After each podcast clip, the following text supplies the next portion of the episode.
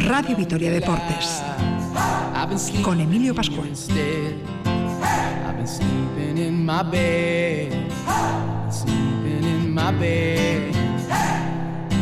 Hola, ¿qué tal? Saludos amigos, bienvenidos al tiempo del deporte en la sintonía de Radio Vitoria hasta las seis y cuarto, Radio Vitoria Deportes y después baloncesto, Basconia, Real Madrid. Una jornada de domingo de resaca complicada para el Deportivo La Vez, que sigue en zona de descenso tras el empate de ayer frente al Cádiz. Lógicamente estará muy pendiente de lo que nos depare la tarde deportiva, sobre todo del duelo de Leibar frente al Villarreal y mañana del Huesca. En el juego tenemos el Granada 0, Real Sociedad 0 y ha terminado el Celta 0, Athletic 0. No hay muchos goles en los últimos partidos de la primera división. A las seis y media, Vasconia se mide el Madrid. Recordamos hoy en tres puntos y a casa al héroe del 96 en la gran final de la Recopa entre Vasconia y PAOK. Ramón Rivas será hoy invitado especial del programa. El mundo del ciclismo vive fechas muy interesantes con la Tirreno Adriático y con eh, también la París-Nizar. Lo de la Tirreno Adriático hoy ha sido una cosa tremenda que recomendamos puedan ver cuando sea posible, si es que no lo han visto en directo, con Van der Poel y con Pogachar como protagonistas, pero también Mikel Landa, que es tercero en la clasificación. Derrota del Castelli, derrota de Araski, también del Deportivo Alavés en la jornada en primera, en segunda, en segunda B, en tercera ACB, la pelota, el marcador polideportivo, todo esto y mucho más hasta las seis y cuarto de la tarde con eh, Elvira Gómez en la realización técnica en el control central de Radio Vitoria. Les habla Emilio Pascual. En nombre de todo el equipo de deportes, cinco y dos minutos, comenzamos.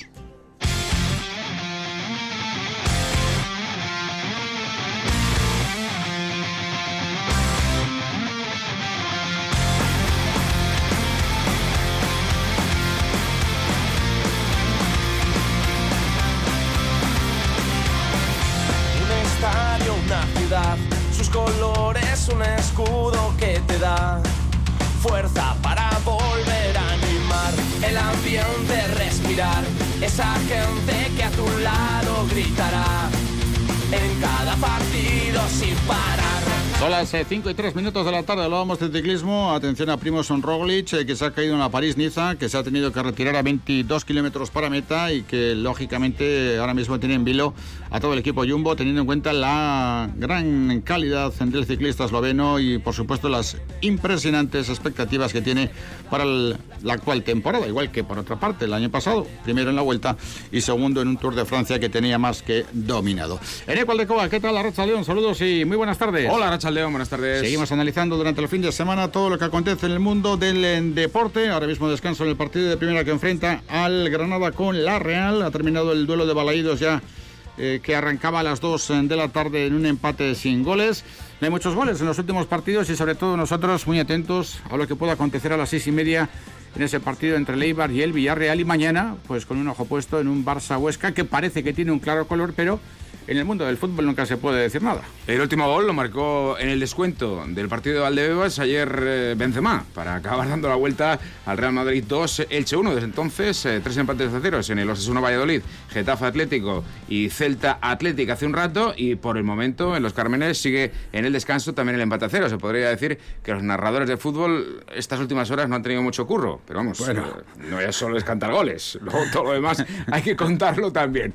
Pero sí, sí que es curioso, ¿no? Tanto cero y que únicamente, bueno, pues eh, de momento en los seis partidos que han ganado hay dos victorias, la del Levante ante el Valencia del viernes y la del Madrid frente al Elche, el resto cuatro empates. Ahora entramos con el Deportivo a la vez, en esta jornada que ya decimos todavía nos deparan partidos importantes, como por ejemplo ese duelo entre el Sevilla y el Betis de las nueve, o el duelo de mañana, o el Eibar Villarreal en esa clasificación que tiene el conjunto del Azul en zona de descenso con 23 puntos, uno más que el y tres más que el Huesca, y a uno del Elche y a tres del Real Valladolid. Pero es que además en capítulo polideportivo apuntábamos el ciclismo, la verdad es que la tarde ha sido tremendamente intensa por lo que ha ocurrido en el terreno adriático en una etapa de esas de los años 50 eh, y por la preocupación que ahora mismo puede haber por la caída de Primoz Roglic en la París-Niza. Sí, la verdad es que lo de la Tirreno, bueno, pues lo hemos seguido muy de cerca, especialmente por el interés eh, en relación al, resultado de Mikel Landa, que bueno, pues eh, en la jornada no ha estado mal porque ha dado un paso hacia adelante en la, en la general, pero el espectáculo, vamos, el festival en esta etapa de los muros de la Tirreno Adriático, la quinta sobre 200 kilómetros, lo han dado Van Aert y Pogachar. Van Aert, como ya es tradición en él, 60 kilómetros antes de meta, ha decidido irse solo. Vanderpool. Vanderpool, sí. Vanderpool de Pulidor. Ha decidido irse y se ha ido solo. Y a partir de ahí, bueno, pues eh, lo que ha habido es un grupo de perseguidores de los eh, ciclistas de élite. Y bueno, pues cuando faltaban aproximadamente 20, como Vanderpool eh, no tenía distancias recortadas, pues ha sido Pogachar el que se ha ido en solitario y a punto ha estado de, trincar el esloveno a Vanderpool porque al final ha entrado únicamente a 10 segundos Pogachar. Así que victoria para Vanderpool, segundo Pogachar. En la etapa Landa ha sido noveno, ha entrado a 2.25, pero lo mejor es que en la general el ciclista de Murguía, ha adelantado un puesto, ahora es tercero, líder es Pogachar, segundo Vanderpool y tercero Mikel Landa que está a tres minutos del líder. Y en cuanto a la París-Niza, pues como apuntas, finalmente ha podido llegar a meta eh, mm, eh Pogachar, ¿eh? Ah, perdón, Roglic. Ha llegado Roglic a meta, aunque ha perdido algo más de tres minutos. Ha sufrido una caída y bueno, pues eh, era líder y al final ha perdido el maillot amarillo en la París-Niza. La última etapa en esta París-Niza ha sido para el corredor del Education First, mm, Magnus Kort Nielsen. Eh, la victoria general final ha sido para Shackman, que era el segundo hasta el día de hoy. Y lo dicho, Roglic finalmente sí que ha entrado en meta, pero lo ha hecho algo más de tres minutos, con lo cual no parece que la caída del esloveno tenga consecuencias importantes desde el punto de vista físico. Pues es una muy buena noticia el hecho de que Roglic finalmente haya podido terminar. Las primeras informaciones apuntaban a que se, se había tenido que retirar. Tengan en cuenta que ahora vienen competiciones muy importantes y tampoco es cuestión de arriesgar, pero si ha podido completar la prueba. Eso quiere decir que está en condiciones con respecto a la etapa de la Tirreno, a falta de 65 kilómetros fíjense en una etapa con perfil escarpado y en la que se dejaron sentir la lluvia y el frío. El nieto del mítico Raymond Pulidor, que es eh, Matthew Van Der Poel, saltó del grupo de escapados y se marchó en solitario hasta Castelfiardo, el final de la etapa. Exhausto, completó su gesta cruzando la línea de llegada con un tiempo de 4.48.17, pero es que cuando llegó eh, prácticamente se apoyó a una valla y no quiso ni, ni articular palabra de cómo estaba defundido y realmente golpeado por el esfuerzo que ha realizado descomunal, pero el que es un animal también. Eso, lo de Vanderpool es tremendo, le hemos visto ahora duelos espectaculares en el comienzo de etapa y de temporada, pero lo de Pogachar es una cosa tremenda. Y recuerden que hablábamos hace 15 días con el entrenador de Pogachar, desde Colorado, Estados Unidos, Denver, con Íñigo Samillán, y nos dijo que tenía entre ceja y ceja la Vuelta Ciclista al País Vasco, la Itzulia, que es ya dentro de dos semanas y media, dentro de tres semanas. Si Roglic eh, está bien, va a ser un duelo increíble. La primera vez en la actual temporada que se crucen Roglic y Pogachar. El espectáculo va a ser grandioso. Bueno, además de ciclismo, luego si tenemos tiempo ampliamos. También, lógicamente, hay otra serie de marcadores importantes que afectan a los equipos alaveses antes de entrar a analizar lo ocurrido ayer en Mendizorroza, sus consecuencias y después de escuchar la entrevista que hemos grabado con Ramón Rivas, el héroe del 96. Sí, con respecto a la última hora ciclista, un, apunte final. Si decíamos que la Tirreno Adriático, ahora Miquel Landa es tercero en la general, aunque la Tirreno Adriático no ha terminado, la que se ha concluido es la, la, París-Niza. Y en la París-Niza. Eh, ahora con el problema que ha tenido Roglic y con eh, la victoria final en general de Schachmann, en tercera posición ha acabado Johnny Zaguirre, así que Johnny Zaguirre, podium en la París-Niza. Esta sí que es ya clasificación definitiva, clasificación final. Y en relación a lo que ocurrió ayer en Mendizorroza y a lo que, bueno, pues todavía nos tiene que, exhibir o exponer esta jornada del Campeonato de Liga, pues es evidente que el Deportivo La Vez salió ayer con eh, una sensación realmente de pesimismo en relación a el empate frente al Cádiz, que fue un partido que estuvo perfectamente controlado hasta que, bueno, pues eh, el penalti y la expulsión de Manu García le dieron una vuelta total a lo que parecía el pronóstico del partido, no ya solo porque empató Alex Fernández para los amarillos, sino porque en esa recta final, con uno menos el Deportivo a la vez, sufrió y estuvo cerca de incluso acabar perdiendo. Así que, bueno, pues de momento, y tal y como en el resto de marcadores, el Deportivo a la vez al menos le resta un punto al Elche, ahora mismo está a un punto únicamente la salvación, que la marca precisamente el equipo ilicitano, pero hay que ver cómo se completa la jornada porque aún tiene que jugar el Eibar y tendrá que jugar mañana Huesca. Bueno, los números eh, ahora mismo dicen que el Deportivo a la vez es decimoctavo en la clasificación con 23 puntos, como bien dices, a uno del Elche y a tres del Valladolid, con una diferencia positiva en este instante de más uno con el Eibar, aunque con un partido más. Eh, con Abolardo el equipo ha sumado cinco de los últimos 27 puntos en juego, por lo tanto cinco puntos en nueve partidos. La secuencia total con los dos últimos de Machines, 5 de 33, que la verdad es que son muy pocos puntos, poquísimos y que te condenan sí o sí a estar en zona de descenso, salvo que el desarrollo de la competición sea caótico para otras tres o cuatro escuadras más. Con lo cual ahora mismo el objetivo es inequívoco, es que haya tres equipos peor que tú, librar el año y ya veremos el próximo ejercicio, cómo se planifica, cómo se plantea, cómo se establece el criterio para conformar una plantilla y un cuerpo técnico que pueda sacar con menos dificultades adelante el trabajo. Los últimos eh, nueve partidos, eh, pues lógicamente preocupantes. Eh, cinco puntos, una victoria frente al Valladolid, dos empates, seis derrotas, siete goles a favor, 21 goles en contra. Y no contamos los cinco goles encajados en la Copa del Rey frente al Almería. Ayer eh, se le preguntaba a Belardo con respecto a su futuro y él fue muy explícito ¿no? a la hora de decir que lo único que le preocupa a él es la salud y que su gente esté bien y que eso es lo realmente importante. En el deporte profesional todos sabemos lo que puede ocurrir. Pero la pregunta es, ¿la solución es echar al entrenador? Porque ese comodín ya se gastó con la decisión de prescindir de Machín. Abelardo ha agitado el cocotero todo lo que ha podido y un poco más la sensación que da la composición de la plantilla es que en este momento no da para demasiado más.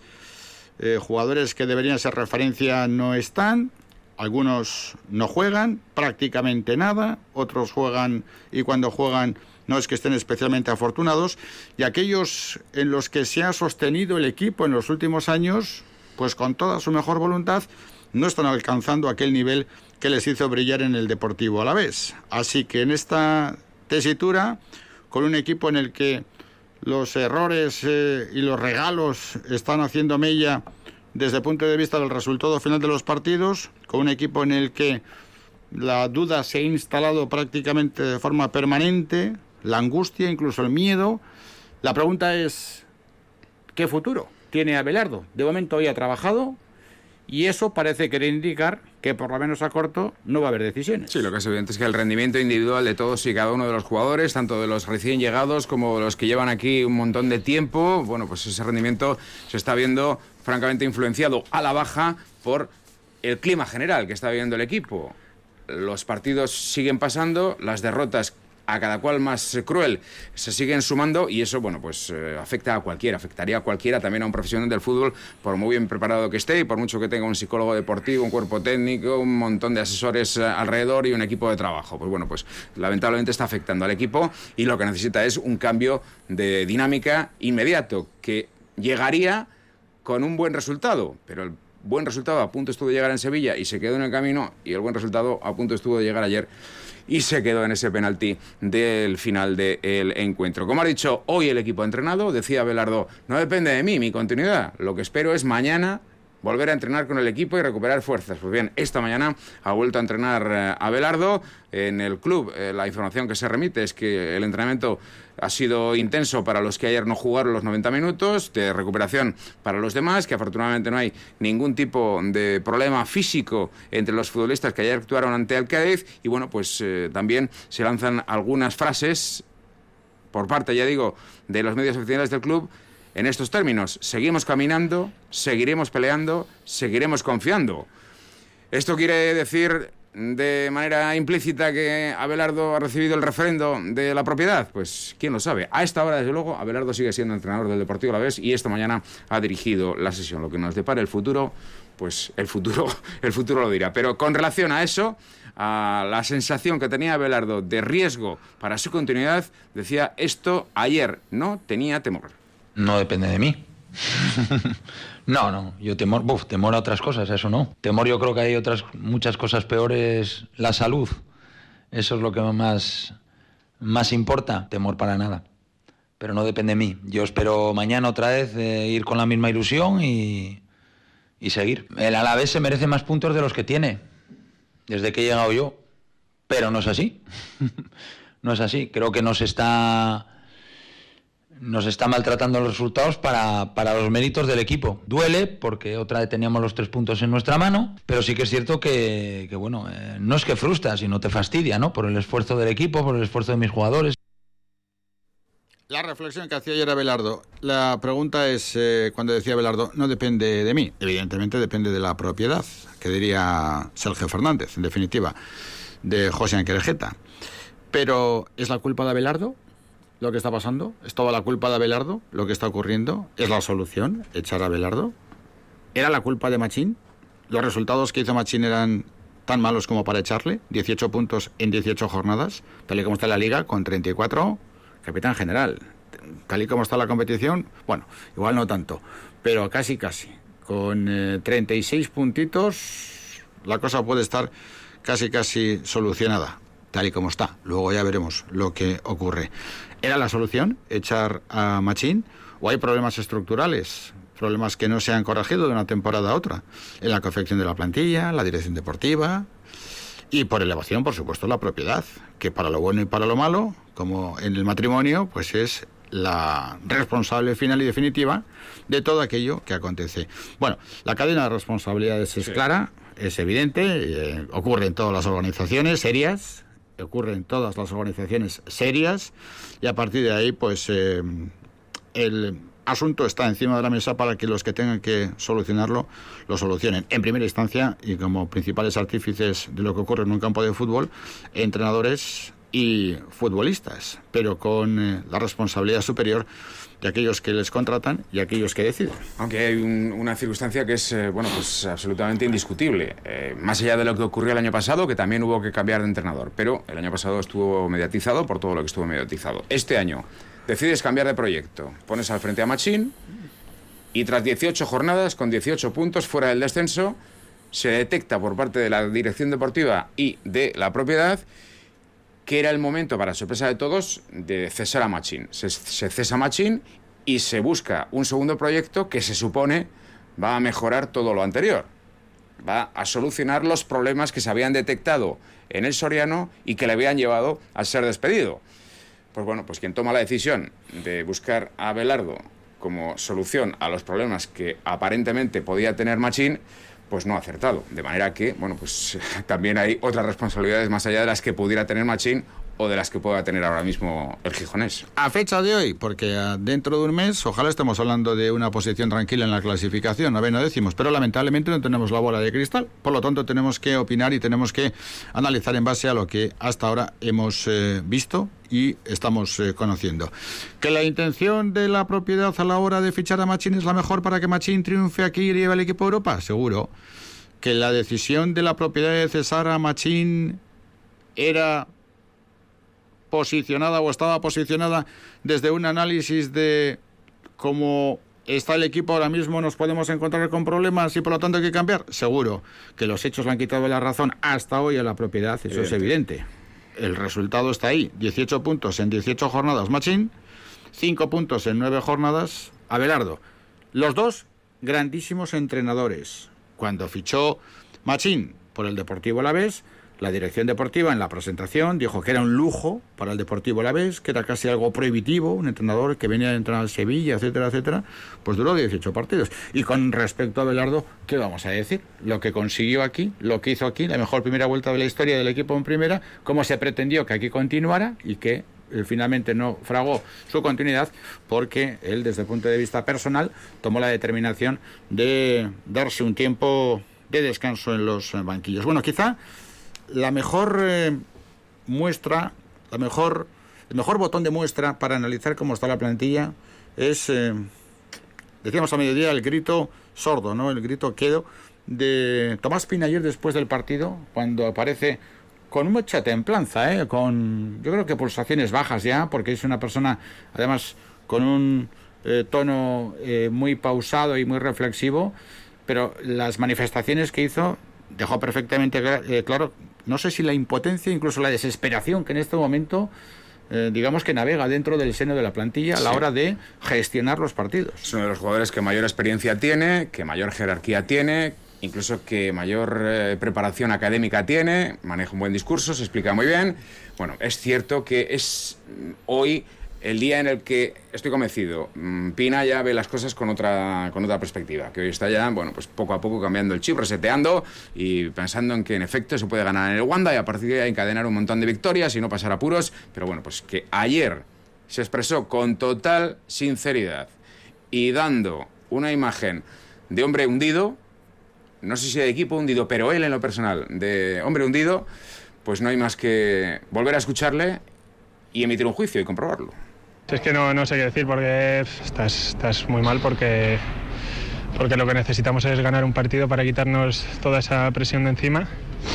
Y, y es, que, es que no sé, no sé qué, qué justificación dar porque, porque no sé, un penalti ahí no, no lo he visto, pero pero no podemos conceder un, un penalti eh, faltando cinco minutos o, o, lo que sea. O sea, en esta situación, al final, si no meten un gol es porque, porque se lo generen ellos o hagan una buena acción o algo, pero no, no regalar y estamos concediendo mucho todos los partidos. En la situación que estamos, pues quizá este partido en otras circunstancias sí que habríamos pues eh, tenido esa, esa sensación de, de, control, pero, pero bueno, quizá igual tendríamos que haber ido a por, el segundo, quizá un poco antes, lo que pasa que en un partido que es, es para, para, ganarlo, ya sea te pones por delante y que hay que hacerse fuertes y sacar los tres puntos, pero, pero volvemos a hacer un regalo y no, y, y, nos vamos pues, pues muy mal. Lo importante es intentar resetear la cabeza lo antes posible, eh, aunque sea un mazazo tras otro últimamente, pero creo que, que, bueno, que el intentar estar tranquilos dentro de toda esta vorágine de, de estar abajo pues es, es, importante. Pina que junto a Manu García serán bajas en el encuentro del próximo domingo en el Wanda Metropolitano frente al Atlético de Madrid, que el miércoles tiene Champions en Londres frente al Chelsea, en un partido muy importante tras la derrota 0-1 en eh, Bucarest. Bueno, la verdad es que las, eh, la terminología que emplea eh, Tomás Pina de vorágine, de presión, de incredulidad, eh, de regalos, de es inconcebible que concedamos tanto, ta, ta, ta, demuestra pues esa frustración ¿no? que ahora mismo tiene el equipo. Pero es que el propio entrenador, Abelardo, no encontraba explicación a lo que ayer, por ejemplo, ocurrió o lo que aconteció también en Sevilla con 0-2 en el marcador a la hora de que el equipo rival te mete uno y absolutamente desapareces del partido. Entre otras cosas dijo, es que el Cádiz no nos estaba haciendo nada, es que yo no tenía ningún temor por el resultado, pero se repite la historia, la historia de Sevilla, de hace seis días, seis días antes de, de, del partido de ayer, y luego como apuntas, pues es que ni él, ni él se lo explica y eso que es el que más conoce a su equipo. Se repite, se ha repetido otra vez la historia, creo que hemos hecho muchas cosas bien durante gran parte del encuentro, pero bueno, te penaliza al final esa jugada y sí que la verdad que lo mental influye también, ¿no? Porque es normal, el resultado, la ansiedad de los futbolistas, pues es normal en estos momentos que, que suceda eso, que hemos merecido ganar. Pero bueno, eh, no hay explicación, es que no, no, no encuentran la explicación. Es un punto que hemos perdido dos puntos, creo que el partido estaba controlado, pero es que no nos habían hecho nada. No, yo no he temido nunca por el resultado, es que tampoco nos han generado nada como para pensar en eso, pero bueno, al final pues puede pasar cualquier tipo de estas acciones que, que signifiquen que otra vez nos pitan un penalti y que, y que te vayas con este empate. Mira, leíamos esta mañana la prensa de Cádiz y la verdad es que las crónicas deportivas del encuentro les acudían también al Cádiz, porque el Cádiz hizo un partido defensivo, como es habitual por otra parte, sin exponer nada, le llegó el primer gol, tampoco tuvo capacidad de reacción, pero a raíz del penalti incluso pudieron ganar el partido con la acción, con esa circunstancia ofensiva que a falta de cinco minutos Mulbasach eh, tuvo en sus botas para matar un encuentro y dejarlo en definitivamente con un 1-2 que hubiera sido todavía más eh, terrible.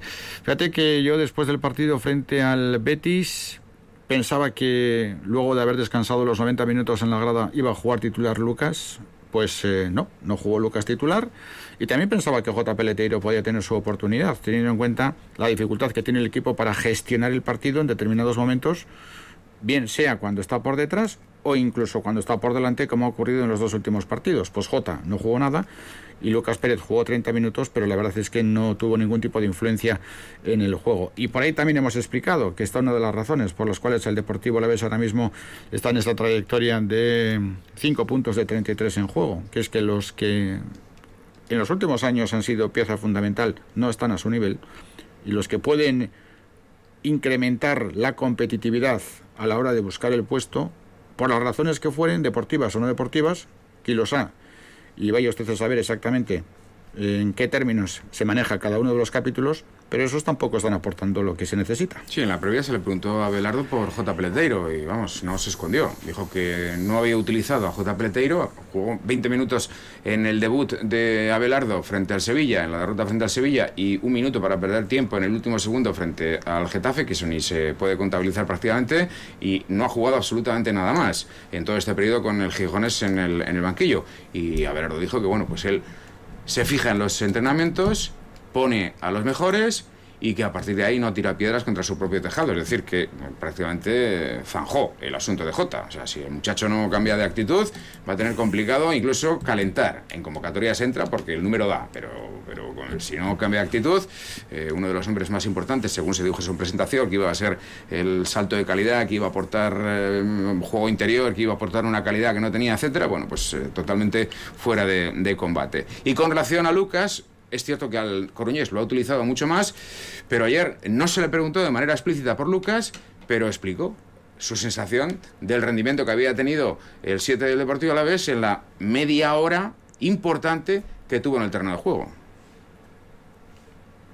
Hemos sacado a Lucas para, para yo creo que estaba el partido para él, que había espacios a la espalda de sus pivotes, para que aguantase el balón, para que pudiese sacar un paso hacia arriba y creo que hemos hecho cambios pensando también en lo ofensivo, pero mm, no ha salido, no ha salido y ya está. Y ya está, decía Abelardo. Ha marcado Granada 1 a 0. Está venciendo a la Real Sociedad, minuto 52 de partido, por lo tanto 7 de la segunda mitad. Un Granada que tiene un mérito terrible. Es el equipo de Europa, primero o el segundo que más partidos está jugando en el transcurso de la temporada previa de la Europa League se pueden meter en cuartos si eliminan al molde. Ya ganaron 2 a 0 en el encuentro de ida, la vuelta en Bucarest.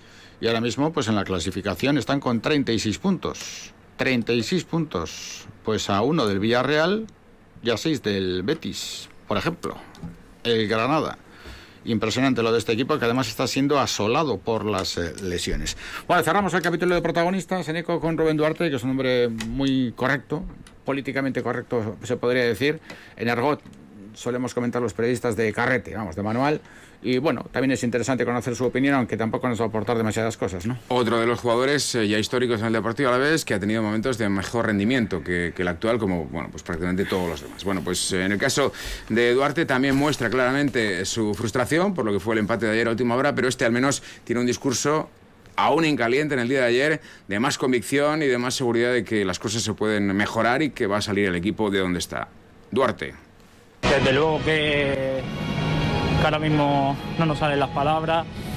Ha sido un, desenlace muy cruel, creo, desde mi punto de vista, como, como el lunes. Creo que hoy hemos demostrado lo unidos que estamos, lo juntos que estamos, el equipo que somos y creo que con esta actitud vamos a salir adelante. Se está viendo el equipo con otra cara, creo que estamos entrando en los partidos muy muy bien y estoy seguro de que si seguimos en esta línea el fútbol nos dará la recompensa. Bueno, Rubén eh, Duarte, su reflexión ayer también después del partido frente al Cádiz. Pues nada, mañana descanso. El martes vuelta al trabajo y el domingo seis y media en el Wanda Metropolitano el partido frente al Atlético de Madrid, que ahora mismo se está jugando la Liga. El Barça si gana mañana, y es algo que deseamos por aquello del Huesca, con todo el cariño para el Huesca, ¿eh? que es un equipo humilde y modesto, pero esta vez no hay más salida, teniendo en cuenta que es un rival directísimo.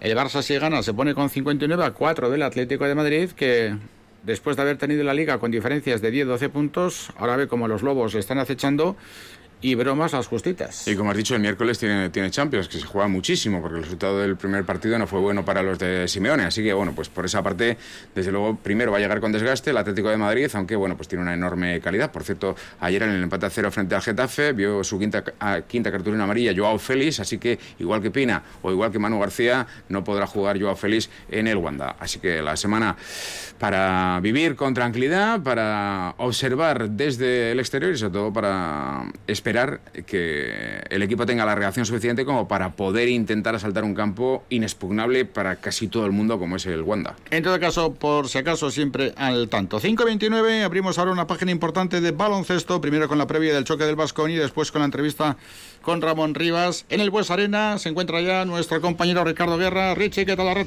Buenas tardes. Hola, muy buenas tardes, Emilio. En otras circunstancias no te voy a decir que hasta ahora lleno porque quedan 45 minutos, pero ya estaría el parking del Bues Arena a tope. Seguramente mucha gente habría hecho casi de manera continuada la comida, café una vueltita y acceso directo al pabellón, cánticos, bufandas, todo a tope. Pero bueno, siempre es un Vasconia Real Madrid y en ese sentido, ya por los protagonistas, por la calidad, por el interés y por la historia, estamos ante un partidazo. Sí, es una lástima, pero es que casi, eh, casi todo de lo que comentas se nos ha olvidado, ¿eh? ya prácticamente. Fíjate que lo estabas diciendo y estaba pensando qué lejos queda. Es que ha pasado un año de más de un año, ¿no? Desde que vimos los últimos partidos con, eh, con público y precisamente este partido del Real Madrid pues estaba marcadísimo en rojo, ¿no? Para, para todo vasconista. De hecho, yo creo que las pocas veces que se ha llenado el, el Buesa, ¿no? Con que se ha colgado el cartel de no hay billetes ha sido contra este rival, ¿no? Frente al eh, Real Madrid. ¿Qué le vamos a hacer? Hoy no va a poder ser, pero está claro que hay muchos más alicientes, como bien comentas, un partido que les llega a ambos eh, equipos metidos de lleno, ¿no? En la refriega europea, con partidos de Euroliga en el horizonte importantísimos. Al Real Madrid será complicado un poco, ¿no? Cuando parecía que lo tenía muy encaminado, incluso la posibilidad de ser cabeza de serie en eh, Euroliga. Bueno, pues una mala racha de resultados eh, está poniendo incluso en riesgo su condición de cuarto finalista, ¿eh? su condición de equipo que pueda disputar ese top 8 y precisamente Vasconia es uno de esos conjuntos que aspira a poder meterse, ¿no? Que está en ese pelotón de perseguidores intentando desbancar algunos de esos equipos, como por ejemplo el, Real Madrid. Un partido que para el conjunto de Pablo Lasso viene condicionado por bajas importantes, porque aparte, al margen de la de Anthony Randolph, que ya sabemos que se va a perder toda la temporada, hoy tampoco va a poder eh, contar con dos de sus hombres más experimentados. Ni Sergio Yul ni Rudy Fernández van a poder estar a disposición hoy eh, para Pablo Lasso. Y luego también tienen otro jugador tocado que llega de sufrir un esguince de tobillo en el último partido de Euroliga, como es Alestayus, que en principio nos cuentan que sí que se va a cambiar y que va a poder ser de, de la partida. En Basconia todos ok, están los 12 del patíbulo preparados, ya han salido incluso algunos a calentar eh, antes de que ya lo haga la totalidad de la plantilla para encarar este encuentro eh, que, insistimos, mm, quizás no es crucial para el devenir de la competición porque ambos equipos tienen una mm, situación clasificatoria bastante desahogada. El Real Madrid con 22 victorias, con una sola derrota, solo han perdido un partido, eso es en eh, esta liga, fue el Barcelona su verdugo y Vasconia, bueno, pues en la tercera posición con 19 victorias y cinco derrotas que quiere sumar hoy la vigésima eh, victoria para consolidar esa tercera posición. Así que no va a haber público, no va a haber llenazo, ni mucho menos, pero como bien comentabas Emilio, eh, alicientes e ingredientes los hay de lo lindo siempre en un Vasconia Real. Por supuesto, pero ¿qué le iba a decir? no? Que un partido frente al Real Madrid eh, sirva de puente entre dos citas más importantes, la que fue el viernes en el duelo frente al Bayern que se ganó y la que va a ser el próximo eh, jueves frente al Zenit en San Petersburgo con la intención de ganar y si es posible por más de siete puntos, pues lógicamente mejor. No es que moleste el partido frente al Madrid, pero en este momento casi es una piedra en el zapato. Sí, bueno, veremos cuáles son los esfuerzos ¿no? que, ponen ambos equipos sobre la mesa. Está claro que para los dos entrenadores, y además conocemos perfectamente ¿no? el libro estilo de Pablo Lasso y de Dusko Ivanovic, no hay partido amistoso o no hay partido eh, menos importante que el otro, pero está claro que la semana que viene ambos se juegan muchísimo y además en el mismo país, porque el Real Madrid tiene que viajar a Moscú para enfrentarse al CSK, a otro de los conjuntos que no está quizás en su, mejor momento, aunque tiene garantizada la clasificación. Y qué decir de Basconia, que tiene que afrontar el jueves a partir de las 6 de la tarde hora de Euskadi ese encuentro en el Sibur Arena en San Petersburgo frente al Zenit, que es crucial, ¿no? que en caso de eh, derrota pues le va a dejar ya prácticamente sin opciones, no de forma matemática, pero sí que se va a quedar casi casi de forma virtual fuera de, esa pelea. Así que eh, es lógico ¿no? que, se puedan centrar los focos, eh, las atenciones, por lo menos de, puertas para afuera, ¿no? fuera del, vestuario, pero yo estoy seguro de que los propios jugadores, los entrenadores van a intentar sacar adelante este partido en ambos casos, ¿no? tanto Real Madrid como Vasconia, porque también es importante para encarar esos eh, partidos cruciales que tienen eh, la semana que viene y lo comentamos esta mañana, ¿no? En caso de Basconia, en caso de, que pueda conseguir la victoria el equipo de Dusko Ivanovic, pues para mermar aún más la confianza de este Real Madrid que ya de por sí mm, eh, viene en un momento de bastantes eh, dudas. Así que importante, sobre todo para Vasconia, poder conseguir la victoria pese a esa situación desahogada que insistimos tienen los dos equipos en la competición doméstica. A las seis y media del partido, seis y cuarto en directo en la sintonía de Radio Victoria. Gracias, a Ricardo. Saludos y buenas tardes. Quiero Arte. Quiero Arte. Escuchamos a Pablo Eco refiriéndose, como siempre, en términos de absoluto respeto. No podía ser de otra manera. Primero, por quién es y segundo, porque no hay motivos para todo lo contrario hablando del nivel baloncestístico que el equipo de Dusko Ivanovic viene ofreciendo. Argumentos muy fundados, evidentemente, los del técnico vitoriano del Real Madrid, porque conoce perfectamente la ciudad, porque conoce perfectamente el club. Así que, bueno, pues en relación a lo que él cree va a ser jugar hoy en el West Arena, decía esto Pablo Lasso. Jugar en Vitoria es siempre un partido muy exigente, ¿no? Creo que el Vasconia tiene eh, un muy buen juego de pick and roll con Bildoza y con Henry, muy buenos tiradores con Peters, con Giedraitis, eh, con Mildoza, por supuesto, también, eh, con Polonara. Polonara y Peters le abren mucho campo en la posición de cuatro, tiene pivots sólidos, están reboteando muy bien en ataque. Dragic es un jugador que juega muy bien en penetración y en campo abierto. Bueno, yo creo que el Vasconia tiene un, un gran nivel y es un equipo que nos va a exigir desde el principio. Ahora estamos con Ramón Rivas, pero antes, ¿cómo ha ido la jornada en cuanto a la CB? Hoy dos resultados, Manresa 90, Fuenlabrada 76 y Estudiantes 95, Bilbao 89. Está en juego ahora mismo, a punto de llegar al descanso, el GBC 27, Valencia 23 y ayer Barça 107, Zaragoza 88, Unicaja 82, Gran Canaria 76 y Juventud 91, Obradoiro 84 y además del partido del West Arena a las 7 se jugará también el Betis Andorra. Estamos en Radio Victoria en Deportes, tres puntos y a casa les dejamos con el héroe del 96.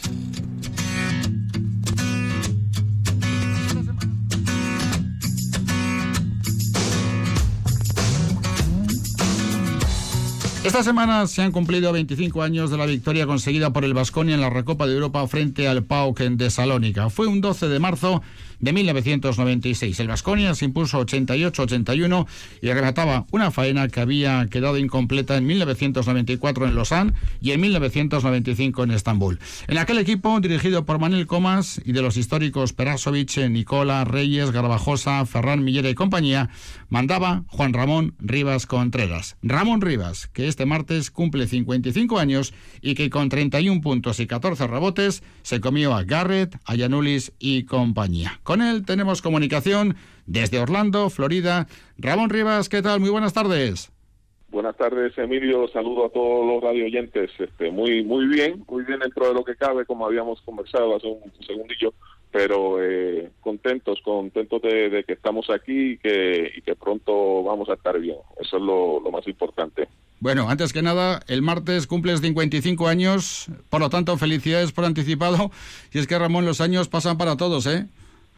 Eso es así, gracias Emilio. Eh, realmente, eh, ¿quién lo iba a decir? Ya nos estamos poniendo un poquito mayores, pero nada, recibiéndolos con, con mucho con, mucho agradecimiento, especialmente por todo lo que estamos viviendo, pero definitivamente eh, sí, de tiempo el reloj sigue sigue dando vueltas y nosotros este, poniéndonos un poquito mayores. mayores. Bueno, antes de entrar en lo que fue aquel día histórico, estamos en comunicación con Orlando, con Florida. Ya hemos hablado en alguna ocasión en el transcurso del último año con Florida. Recuerdo una conversación que manteníamos con el puntista a la vez, el Duque Hernández. Eh, han pasado ya unos meses. Eh, Ramón, ¿cómo están por allí las cosas con respecto al COVID-19? ¿Cómo estáis viviendo allí en Orlando, en Florida? Bueno, yo creo que un poquito más tranquilos eh, porque estamos se están se están administrando las vacunas. Eh, ya hay un público bastante eh, grueso que ha recibido la, especialmente las personas mayores han recibido las vacunas y están en, en, en cuidando. Yo creo que más que nada Orlando es una Orlando y toda la Florida es un estado que, que vive del turismo y aunque están afectados por, eh, por todo lo que ha pasado en, este pasado año, eh, realmente pues están siguiendo las normas para poder este erradicar o, controlar un poco el tema, o sea que hay distanciamiento, distanciamiento hay este eh, 50% eh, en los diferentes sitios que están abiertos, lo, lo que son los restaurantes y y parques eh, está todo abierto, pero eh, con, con, un cupo eh, mínimo para que entonces este, hayan las distancias suficientes para evitar el contagio. Eh, por lo tanto, medidas parecidas a las que tenemos aquí con respecto a restricciones, pero por ejemplo, movilidad. ¿Tú mañana te quieres marchar, por ejemplo, a California de vacaciones? ¿Podrías hacerlo? Sin problema, sin problema. O sea, eh, lo que es montarte en un avión o montarte en tu coche y, ir a donde tú quieras, pues no hay ningún tipo de limitación. Así que por ese lado eh, eh, está está bien. Pero por ejemplo, para ir a Puerto Rico, entonces o tienes que tener la vacuna. o sea, si ya vas a, si yo quiero visitar a mi familia en Puerto Rico, tengo que tener o la vacuna o me tengo que haber hecho un un test creo que eh, dos días antes de, haber partido, eh, de haber marchado, o sea que, y, y de vuelta sucede exactamente igual, o sea que eh, dentro de Estados Unidos aparentemente pues no hay ningún problema, pero en el momento que te montas en un avión que va fuera de, de, los Estados Unidos, entonces sí que tienes que tener un poquito de, de, qué sé yo, de información de cómo estás eh, físicamente, si, si tienes el, virus o no lo tienes, y si estás, este, que me imagino que llegará un momento que, que si estás vacunado, pues este, viajarás sin, sin ningún problema, eh, es lo que, lo que se espera. Sí, lo que se espera a través de ese pasaporte que te darían a través de una vacunación ya confirmada, pero bueno, son también procesos que aquí también se están trabajando y se están eh, llevando. Es una situación que poco a poco evoluciona positivo y que esperemos que termine por fin con una nueva normalidad eh, que se ajuste a una eh, solución definitiva a esta pandemia que tanto nos ha condicionado en el día a día los últimos 365 días. Y más, como sabes, aquí en Vitoria-Gasteiz, por aquel comienzo, con aquel eh, primer brote que procedente de Bérgamo, de Italia, se instaló en la ciudad y que, bueno, fue un foco terrible y que tantos problemas eh, provocó. Bueno, Ramón, ¿has pensado durante la semana que este viernes se cumplían 25 años de la gran final de la Recopa o ha pasado desapercibido? No, nunca, nunca. Este y, tú y, y, varios compañeros, pues también este se acuerdan muy bien y, y pues hacen que, no pase que no pase por alto este son son recuerdos muy especiales y, y, que calan muy profundo y pues este qué bonito recordarte y poder estar aquí para para poder este disfrutar de, de aunque sea de, de, una charla de, lo que fue en ese momento Ramón, qué partido, 40 minutos, 31 puntos, 8 de 14 en tiros de 2, 15 de 17 en tiros de 1, 14 rebotes, 5 defensivos, 9 ofensivos. ¿Puede ser uno de los mejores partidos que has hecho en tu vida, más teniendo en cuenta la relevancia del encuentro? Totalmente, totalmente, sí. Este, uno ha tenido partidos, eh, pero ese en particular había había muchos muchos muchos detalles que, que primero que, que no íbamos de favorito ni mucho menos y este el, simplemente haber estado las dos ocasiones anteriores en la final el no tener a Kenny que era el jugador más valioso en, la en, el equipo en, esa en la temporada anterior o sea que habíamos perdido un jugador muy muy muy importante para nosotros o sea que eh, qué te puedo decir eh, habían alicientes suficientes para estar motivados pero nunca se sabe si vas a tener un partido de esa de esa magnitud. Agraciadamente pues este fue una noche muy buena a pesar de que no, no se veía en un principio claro pero bueno para mí fue una noche mm, de mucha motivación y, desde luego pues pues me salió bastante decente para mí para mí muy muy muy feliz de que de, tener una aportación este eh, grande esa noche por, por todo lo que se estaba jugando y nada, estar en casa, imagínate, estar en casa y, no conseguir una victoria, o sea, la motivación era eh, estaba estaba estaba a tope, así hmm. que este, yo creo que, que, tuvimos este tuve tuve mucha suerte en, hacer un partido de ese, ese nivel. Además de un gran trabajo desde el punto de vista defensivo, dejaste en cero puntos a Garrett en 19 minutos, le cargaste de faltas personales, pero fíjate que a mí eh, siendo números maravillosos los que conseguías en el partido, ¿sabes qué dato es el que más me llama la atención? ¿Cuál? El de una falta en 40 minutos con la defensa que hiciste. Usualmente era el que, el, que siempre tenía este problema de faltas personales, pero era un partido, obviamente, el, el arbitraje eh, el arbitraje siempre siempre uno tiene que adaptarse cuán, cuán fino está el, el, pito y, y cuánto te, te, dejan jugar. El estar en casa, una de las cosas buenas en Europa era que en casa eh, siempre, siempre eh, el, arbitraje eh, FIBA o europeo, cuando jugabas en Europa, pues era, era más casero. El de casa podía dar más, más, más grasa que el de afuera. Entonces, este, yo obviamente sabía la importancia de, estar en juego, de yo no podía salir de juego porque este, lo que tenía detrás mío pues era eran eh, pues desventaja en el sentido de que Carvajosa, Carvajosa pues en esa época era era un crío, luego se, se convirtió en un, jugador este a, todo lo alto, pero en ese momento era era muy chico y entonces este eh, había importancia de que, o sea, no teníamos a Kenny, había que estar en juego. O sea que en ese momento, pues yo estaba consciente de que si pitaban una falta, pues ya me tenía que aguantar, pero dentro de eso, pues uno iba al límite y como permitieron, pues entonces yo este, seguía seguía entonces este, aplicando sin, sin meter muchas las manos.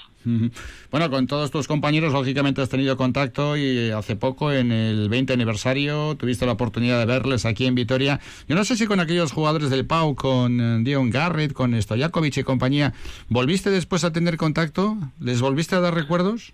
Sí, bueno, con, con Prelevic, con Prelevic este, fui a jugar con él en... en eh, en el AEC de Atenas. Allí estuvimos y, y, un, una buena persona, un tío muy muy majo. Este, después de haber perdido aquella de eso, este, eh, nos hicimos buenos amigos en el tiempo que yo estuve allí. Con, con Renchas, cuando estaba trabajando eh, haciendo los partidos de los Magics eh, y él estuvo en Filadelfia, tuvimos la oportunidad de hablar. Este, en uno de los partidos que vino a casa nos, nos pusimos a hablar y eh, un chico muy majo, o sea que este con los demás obviamente pues no, nunca tuve la, oportunidad de cruzarme, pero este siempre siempre este qué te puedo decir eh, salía el, el, tema del partido contra ellos.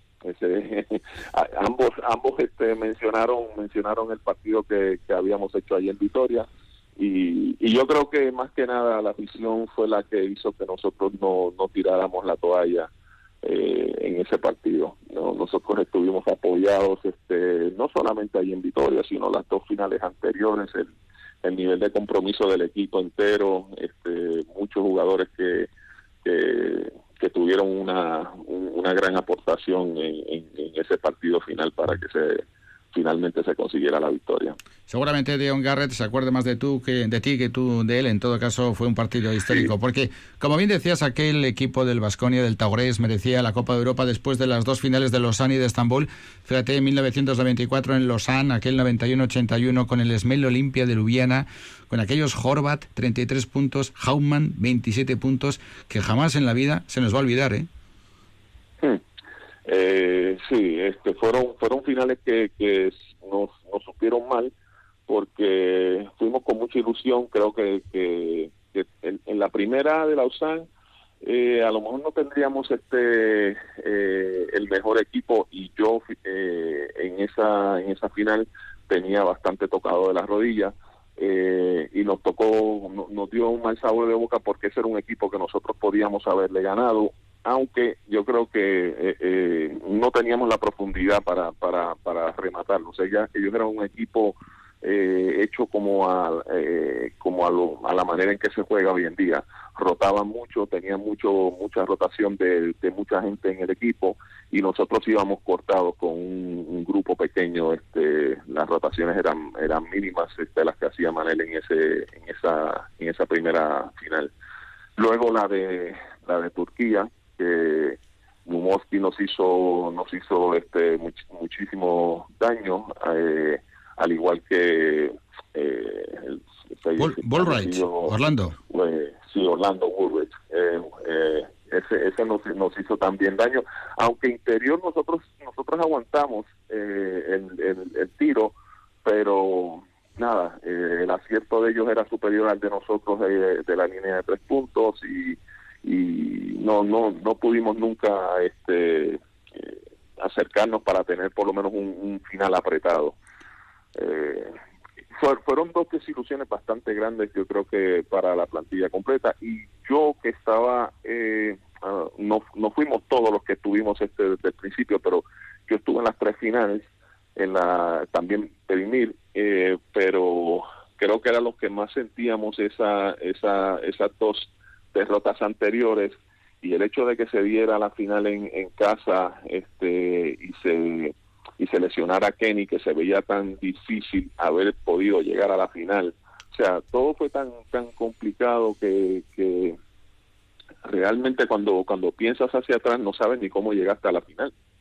Eh, yo en una época eh, me, me, me lesiono con Kenny al mismo tiempo y creo que fue en Israel y sale Jorge a hacer un partidazo, el, el mismo eh, eh, Miguel Ángel, eh, Marcelo, o sea, este, cubriendo muy bien eh, al equipo y manteniendo todavía las, las expectativas de poder de poder cualificar para para, para llegar a, a, poder estar en, la final de casa.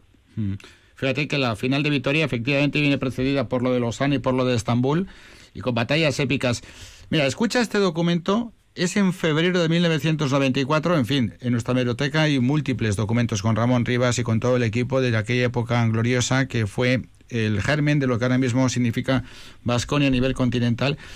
Este documento se produce justo después del partido de ida frente al Cholet, que era el previo ya a la clasificación para la gran final de Estambul. Era Ramón Rivas con eh, Eneco Aldecoa en Radio Vitoria. Bueno, eh, es serio porque se ha, se ha, ganado una batalla, pero no se ha ganado la guerra. Eh, nos quedan dos partidos, uno para, para decidir esta, esta, esta eliminatoria. Y bueno, eh, falta mucho bacalao que, que, cortar ahora mismo. Bueno, hoy Bannister y tú habéis hecho un amigo, ¿eh? En el, en el, en el Vargas este.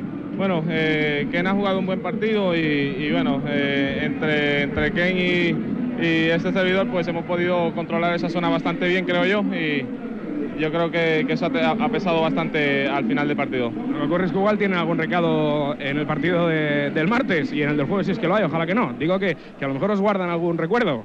Bueno, eh, si, si no... Que lo guarden. Exacto, que lo guarden. Hoy, hoy ya el recuerdo eh, lo, tienen que, lo tienen que olvidar y el, el, martes es un partido que empieza en cero y, y vamos a tener todas la, las oportunidades, las oportunidades de, de, ganar igual que ellos. Ramón, ya la optimísima que te queda frío. ¿El público? Gracias. ¿El público? Lo mejor. O sea, eh, el equipo está bien, pero el, el, público es lo que hace que uno vibre y que uno, que uno sienta esas emociones que, que bueno, que, que solamente la, la, puede sacar un público como, como el de Vitoria. Fíjate, Ramón, ¿eh? de esto hace un poco más de 26 años, fue previo a la gran wow. final de Estambul. Aquel duelo con el Solet de Vargas, lo miras con perspectiva, hace 26 años, ¿y qué piensas? ¡Wow! ¡Qué fuerte! Eso me acuerdo que era el partido de casa. Sí. Lo sacamos, lo sacamos de la cancha. El, el Grillo Vargas, José Vargas, sí. era uno de los pilares de, de, de los que era, eh, no era, no sé si era Rigodó y él los, los, los, máximos anotadores. Ese, ese día creo que, que le pasó lo mismo que a, que a, que a Vingares. Se fue, se fue con, con, con, no sé si fueron dos puntos, estaba que de hecho me acuerdo que estoy en la línea del tiro libre eh, para coger un rebote ofensivo y ya el partido estaba abierto y yo le digo a él, este, oye, vas a jugar en la Liga de Puerto Rico, me dijeron que sí. O sea, como haciendo conversación, sí. ya que te da una, te, te, da una una una hostia, pues te voy a pasar la mano preguntando, ibas, ibas a Puerto Rico. El tío me miró con una cara como si yo me lo hubiese, me, me, me hubiese eh, eh, como me, me, me, hubiese cagado en los muertos, o sea, de, de, con cara de pocos amigos y obviamente ya yo sabía que cuando fuéramos a Chole lo que venía era era era era fuerte.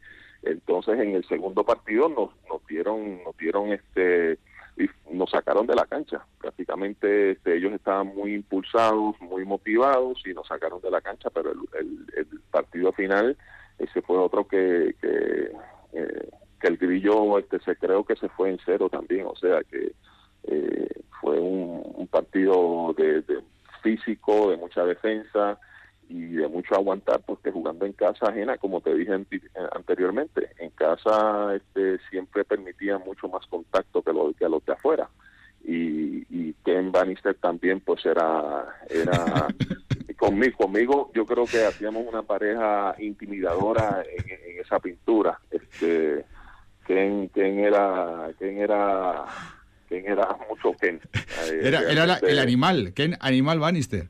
El Bannister, sí, Ken Bannister era, era, era realmente un, jugador que mucha gente le tenía, le tenía miedo porque este no era, no, tú no lo veías venir, o sea, aunque él daba el aspecto de eso, no sabías cuándo te iba, cuando te iba a saltar un codazo y te iba, te iba a dejar tieso. Entonces, este, yo creo que los equipos que nos, yo creo que llegamos a, a, esa, a esa final a base de, de, tener un equipo intimidante, yo creo a nivel, a nivel de esa competición. Mm. Este, realmente. Eh, fue, fue, fue, fue grande, fue grande. Pues fíjate, fíjate Ramón, porque esa eliminatoria, como todo el mundo conoce, eh, se ganó. Yo no sé si vas a recordar este documento. Eh, a ver, en aquellos tiempos no había teléfonos móviles como tenemos ahora y una comunicación que establecemos con Orlando Soye también, pero no sé si lo recuerdas. Recuerda, escucha esto, qué es lo que ocurrió en una comunicación tuya con alguien al que quieres mucho, justo tú en Cholet y nuestro interlocutor Mm, yo creo que estaría en, en Madrid, pero escúchalo. Me sabía fatal que no estuviesen aquí. Era, eh, comentaba esto con Pablo y bueno, eh, los, los, echo de menos y, quisiera que estuvieran aquí eh, compartiendo con nosotros en este momento. Bueno, pues muchas gracias. Oye, tú, tú deja de pensar en nosotros y piensa en, en, tu equipo. Oye, calla, calla, canalla. Estamos en esta competición gracias a ti, yo, para que lo sepas. Que estamos en esta competición gracias a ti. Ah, bueno, bueno. Y te vamos a dedicar a ti y a toda esta gente que... Sí, pero estás ganando gracias al equipo. Ya, pero tú fuiste el que nos diste la oportunidad de entrar aquí con, con la actuación que tuviste en aquel momento en, la Copa de Reyes en, en Coruña. Muchas gracias, tío, muchas gracias. Oye, aquí se está viviendo algo tan extraño y tan, y, tan emocionante que, que, que, estoy tratando de mirar al mismo tiempo y, y se me está haciendo bastante difícil. Ramón, ¿te acuerdas? Wow, qué fuerte. Sí, sabes, sabes que ayer precisamente eh, eh, pensaba yo en ese mismo, en ese mismo detalle que cómo fue que nosotros este, llegamos, o sea, porque dices, pues, jugaste tres finales europeas, pero la primera fue la más importante porque era la, ese año anterior yo estaba lesionado, traían Copa, traían, trajeron mucha gente mm. eh, y yo esa esa esa esa Copa del Rey en, en Galicia, eh, creo que fue, si no me equivoco. Sí, sí, con Iñaki este, ¿no? Eh, con Iñaki. Eh, fue muy difícil y, y, prácticamente el año el año estaba tirado porque no había manera de, entrar a Europa a través de, lo que es la liga. O sea, no, no íbamos a quedar en unos buenos puestos y esa Copa del Rey, el haber quedado tercero fue la que no, lo que nos dio tercero o cuarto, no sé, nos dio la, el pase a, a poder jugar en Europa el año próximo. Y, ayer precisamente aquí como, eh, ¿cómo te puedo decir? Como los locos, me sale ese pensamiento, wow, si no, si no llega a ver eh, eh, Joe a tener este una Copa de Rey como la que tuvo, nosotros no, no hubiéramos tenido ni la primera oportunidad de haber jugado en Europa. O sea que me, me, me acabas de traer ahora mismo algo que estaba pensando yo ayer a solas, que, simplemente me, me llegó el pensamiento de la nada. Creo que había visto que Marcelo había puesto eh, la copa en su en su WhatsApp una foto y entonces este me puse a pensar me, me, dio me dio ese pensamiento pero sí no no. Yo yo fue tremendo compañero eh, un jugadorazo de, del copón este realmente tremenda tremenda pareja conmigo o sea este eh, daba gusto jugar con él porque pues era un tío decisivo que, que cuando tenía la pelota en las manos este tú sabías que iba a ser algo algo bueno. Aparte de, de, como persona conmigo siempre todavía hasta el sol de hoy pues tenemos una muy bonita relación y, y, muy importante la aportación. Después lo, lo que pesa de eso es que después de que él había marchado él ya no está ahí pero eh, él tenía él tenía parte de, de, de, lo que estábamos haciendo en ese momento pues él, él, él para mí para mí, seguramente para todos, pues tendría tendría mucho mérito, porque de lo contrario, pues no hubiésemos estado jugando en Europa en, esa en ese año en, particular. Son muchísimos los testimonios que podríamos rescatar y lógicamente podríamos estar horas y horas en una conversación tan agradable con Ramón Rivas para después acabar con aquella final que ya hemos comentado frente al PAUC, una final que comenzó mal, 29-41, minuto 15, pero y Marcelo estaban muy controlados por el equipo griego, pero apareces tú, haces 19 puntos en la primera parte, secas a Garrett y a Yanulis que prácticamente no, no tienen la oportunidad de aportar absolutamente nada. El equipo con prácticamente cinco jugadores, tú 40 minutos, Marcelo 38, Millera 33, Peras 32, Reyes 32 también, con Garbajosa que jugó 10 minutitos, con Ferran que jugó también prácticamente 7. Eh, Eso fue lo más de lo más. Eh, seguramente, y por ser la primera, ¿no? A nivel continental y todo lo que significó, será difícil que, pasen eh, desapercibidas de, de tu cabeza las imágenes que recuerdas de aquel 12 de marzo de 1996, ¿no, Ramón? No, definitivamente, y ahora con todo lo que me has tirado ahí en esa, en esa entrevista a puerta a levantar, pero no no no, no solamente la, la de casa, sino las, las, dos anteriores, pero definitivamente que, que esa es una, una memoria que para mí pues me llena mucha de, mucha ilusión, eh, porque pues es el último año que yo estoy en Vitoria, lamentablemente, eh, me hubiese encantado y es una de las cosas que, que pues siempre... Eh, qué sé yo, me, de, las que me arrepiento, de no haberme podido quedar este y haber culminado mi carrera allí. Eh, pero pues este me queda la satisfacción de que de que ese último año pues este pudimos pudimos hacer lo que lo que a lo mejor en un principio cuando cuando vinieron las lesiones este se, se veía como imposible. Y este el tener la final en casa eh, después de que nos habían apoyado yendo a Estambul yendo a a a, a, Lausanne, eh, era como que eh, nada ahora los tenemos aquí en casa y no los podemos defraudar. O sea se han ido a, respaldarnos a, todos los sitios y, y ahora en casa no, no hay manera, o sea, en mi cabeza no, no cabía este, otra otra alternativa que ganar o morir allí. Y entonces este muy motivado y vuelvo y te digo eh, todos mis compañeros pues este se, se, sentía la tensión y lo que fuese pero pero yo creo que eh, el amor propio el orgullo de, de, querer, de querer este conseguir la victoria era superior de, a los nervios. Entonces, este eh, se dio un partido en el cual pues todos esto, todos tuvieron tuvimos un protagonismo porque Millera hizo un partidazo este eh, Peras al final pues terminó jugando, haciendo haciendo sus números Marcelo eh, Miguel Ángel Miguel Ángel jugaba con una garra impresionante eh, éramos un equipo que, que aún sin Kenny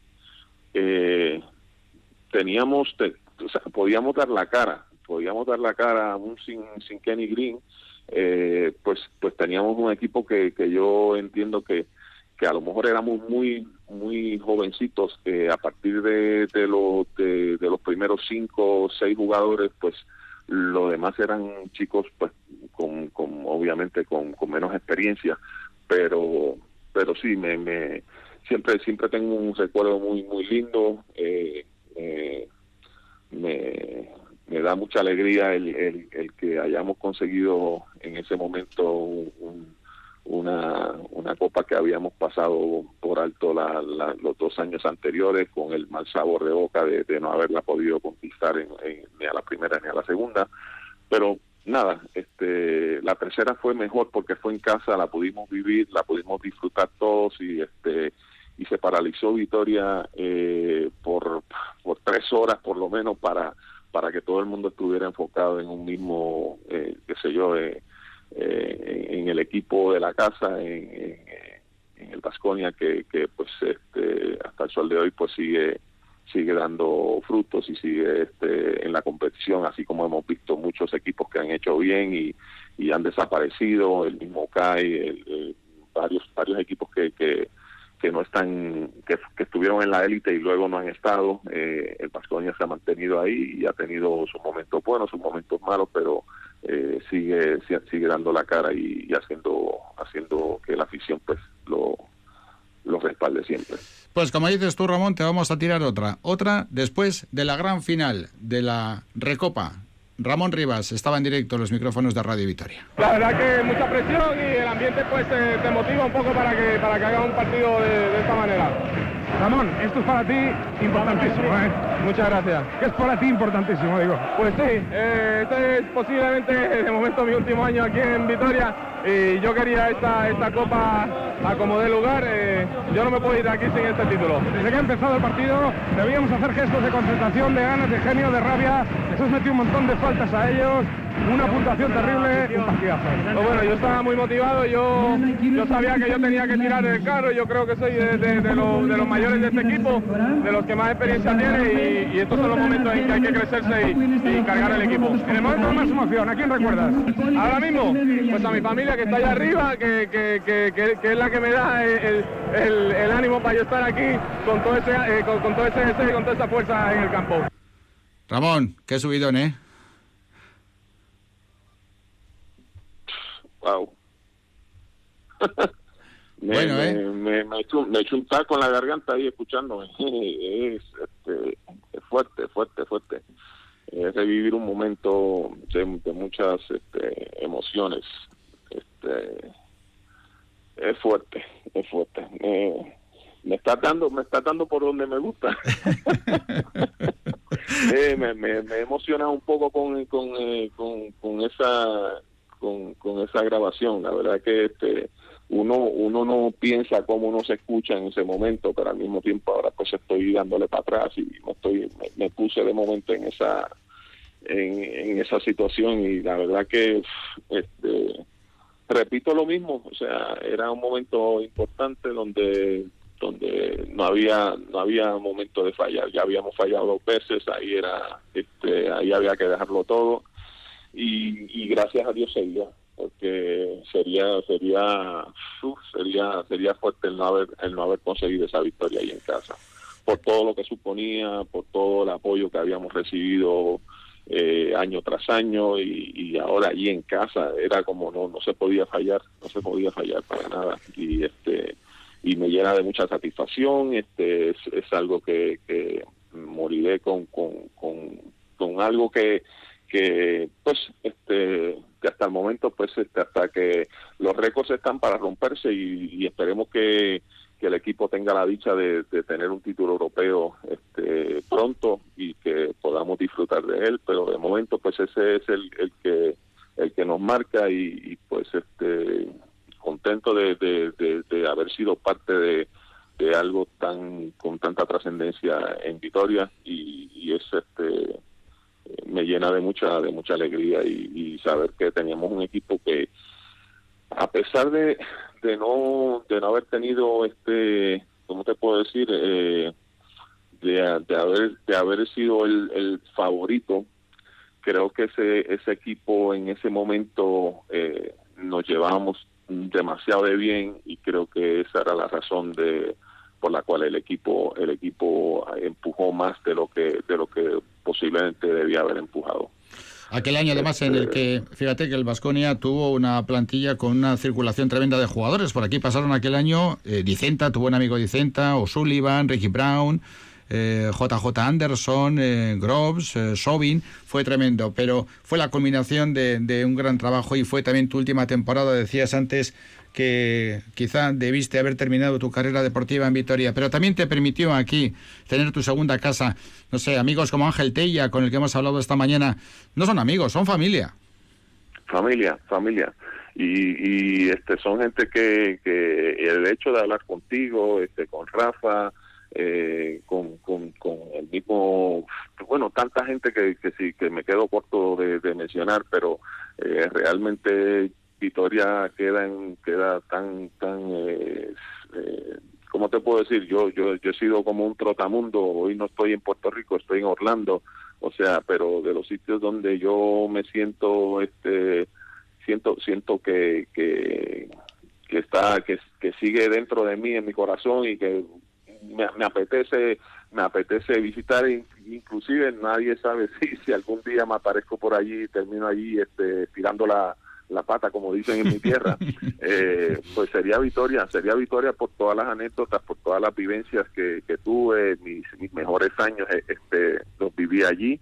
Y, tengo tengo muy bonitos recuerdos este la gente me trató muy bien eh, eh, no no tengo no tengo nada nada nada o sea hay gente que que, que son políticos, o sea, que lo dicen por decir, yo me yo el tiempo que viví en Vitoria, este, estoy agradecido del tiempo que viví allí y, y, me da mucha alegría cada vez que lo visito, o sea, este y vuelvo y te digo, a veces pienso hacia atrás porque tuve la oportunidad, lamentablemente cosas de la vida que uno este no tiene control, pues este a veces toma decisiones por porque no, no uno no sabía a nivel económico, uno no sabía eh, eh en aquella época si el club cuánto tiempo más iba a durar. Entonces, este, eh, uno tenía que, que, que, ir pisando, no sé, este, son, son temas difíciles de, explicar, pero como quiera que sea, para mí me hubiese encantado haberme quedado allí, no haberme movido este y haber terminado, o sea, haber empezado una carrera en Europa y haber terminado con mi mismo equipo, donde, donde yo sé que la afición, este, eh, me apoyaba y me, hacía sentir este eh, más que uno de casa. O sea que yo yo simplemente es, es la afición donde donde yo he podido este guardar un recuerdo eh, único. O sea he estado en muchos sitios y, y Vitoria siempre quedará como como como el, el sitio donde donde mi corazón se quedó. Así que... No, Ramón Rivas, que además, fíjate Ramón, que venías, eh, llegas en 1989, procedente de los Celtics, en la temporada 88-89 eh, allí, los Celtics, pues fíjate, de Larry Bird, de McHale, de Robert Paris, de Dennis Johnson y compañía, y llegas a Vitoria y te haces con, con toda la afición y con todo el público y además con, con ese palmarés, de tal manera que se hizo conocido y famoso el Hit Parade con el que queremos terminar porque si no escuchamos esto no hablamos con Ramón Rivas.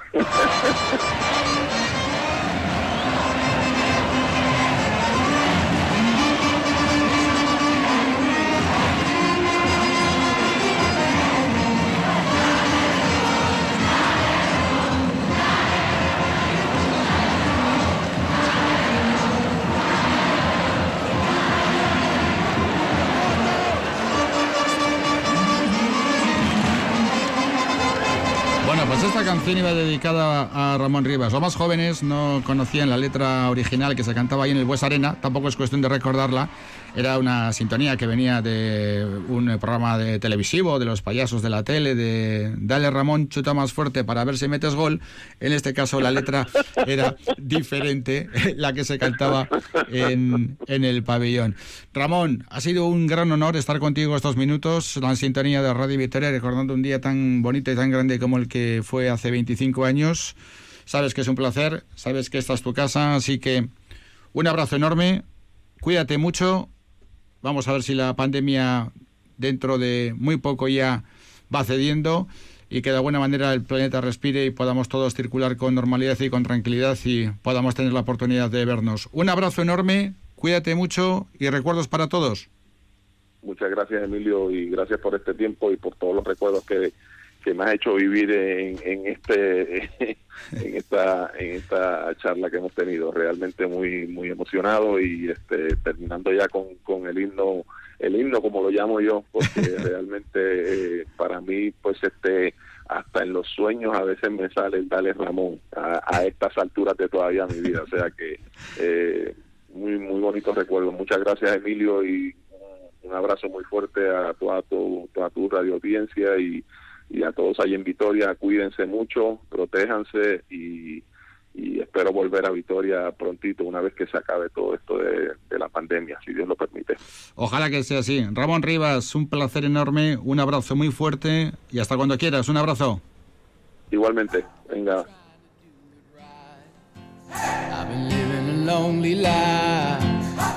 Bueno, es la comunicación que manteníamos con Ramón Rivas en la jornada de ayer. La verdad es que emocionante, bonita y ojalá que haya sido de su gusto, es nuestro deseo. Por eso la trabajamos y para ello la planificamos. Bueno, tenemos dos minutos para acabar, por lo tanto, en ECO rápidamente vamos haciendo resumen de lo que nos ha deparado hasta ahora el fin de semana, antes de, lógicamente, afrontar el choque de básquet entre el Vasconia y el Real Madrid. Pues recordemos que acaba de terminar partido de fútbol de primera división y el gol de Germán le ha dado la victoria al Granada frente a la Real Sociedad en los Cármenes. Definitivo hace un momento ha terminado Granada 1, Real Sociedad 0. Antes, Celta 0, Atlético 0 y Getafe 0, Atlético de Madrid 0, además del Osasuna 0, Valladolid 0. En la jornada de ayer también, Real Madrid 2, Elche 1, a la vez 1, Cádiz 1 y el viernes el Levante 1, Valencia 0. Para esta tarde quedan a las 6 y media dentro de un ratito el Eibar Villarreal, a las 9 el Sevilla Betis y para mañana a las 9 de la noche queda el Barcelona Huesca. En segunda división hay dos partidos esta tarde. Logroñés 0, Málaga 1 y la derrota del líder en eh, el campo del Molinón, Sporting 2, Mallorca 0. En cuanto al básquet, hoy hay dos resultados definitivos, Manresa 90, Fuenlabrada 76 y Estudiantes 95, Bilbao 89. Además, ayer, Barça 107, Zaragoza 88, Unicaja 82, Gran Canaria 76 y Juventud 91, Obradoiro 84. Está en juego, a falta de menos de tres minutos para el final del tercer cuarto, el Guipúzcoa 49, Valencia 39. También para esta tarde, además del partido del Arena, se va a jugar a las 7 el Betis Andorra. Y en cuanto al resto de la actividad deportiva, en el fútbol más cercano, ayer segunda B, Laredo 2, Deportivo Alaves B 1. Es curioso porque todos los equipos alaveses de tercera división han empatado a cero esta jornada. Sodupe 0, San Ignacio 0, Arindabarra 0, Santurchi 0 y el que ha terminado hace un ratito, el Vitoria 0, Lagununac 0. En baloncesto femenino, el viernes, el Araski luchó contra uno de los equipos más en forma ahora mismo de la liga y acabó derrotado a la escuadra de Madurieta. Girona 81, Cuchabán, Karaski 57 y también esta mañana derrota del Gastedi en la fase de ascenso de división de honor de rugby en Gamarra, Gastedi 14, Guernica 41 y para terminar el Tirreno Adriático después de la quinta etapa disputada hoy vencida por Van der Poel es Mikel Landa tercero en la general y un vitoriano Aitor Caranca ha sido cesado como entrenador del Birmingham City, el equipo de fútbol británico de la Champions que dirigía hasta hace apenas unas horas. Vaya, vaya, en todos los lados cuestionabas, en algunos eh, acalderados. Eh, Nico, gracias, buenas tardes, un abrazo. Pues nada más amigos, lo dejamos aquí por nuestra parte, son las 6 y 15 minutos, se quedan con el baloncesto, con el partidazo que va a enfrentar al Basconia con el Real Madrid en el Bues Arena. Por nuestra parte nada más, saludos y muy buenas tardes.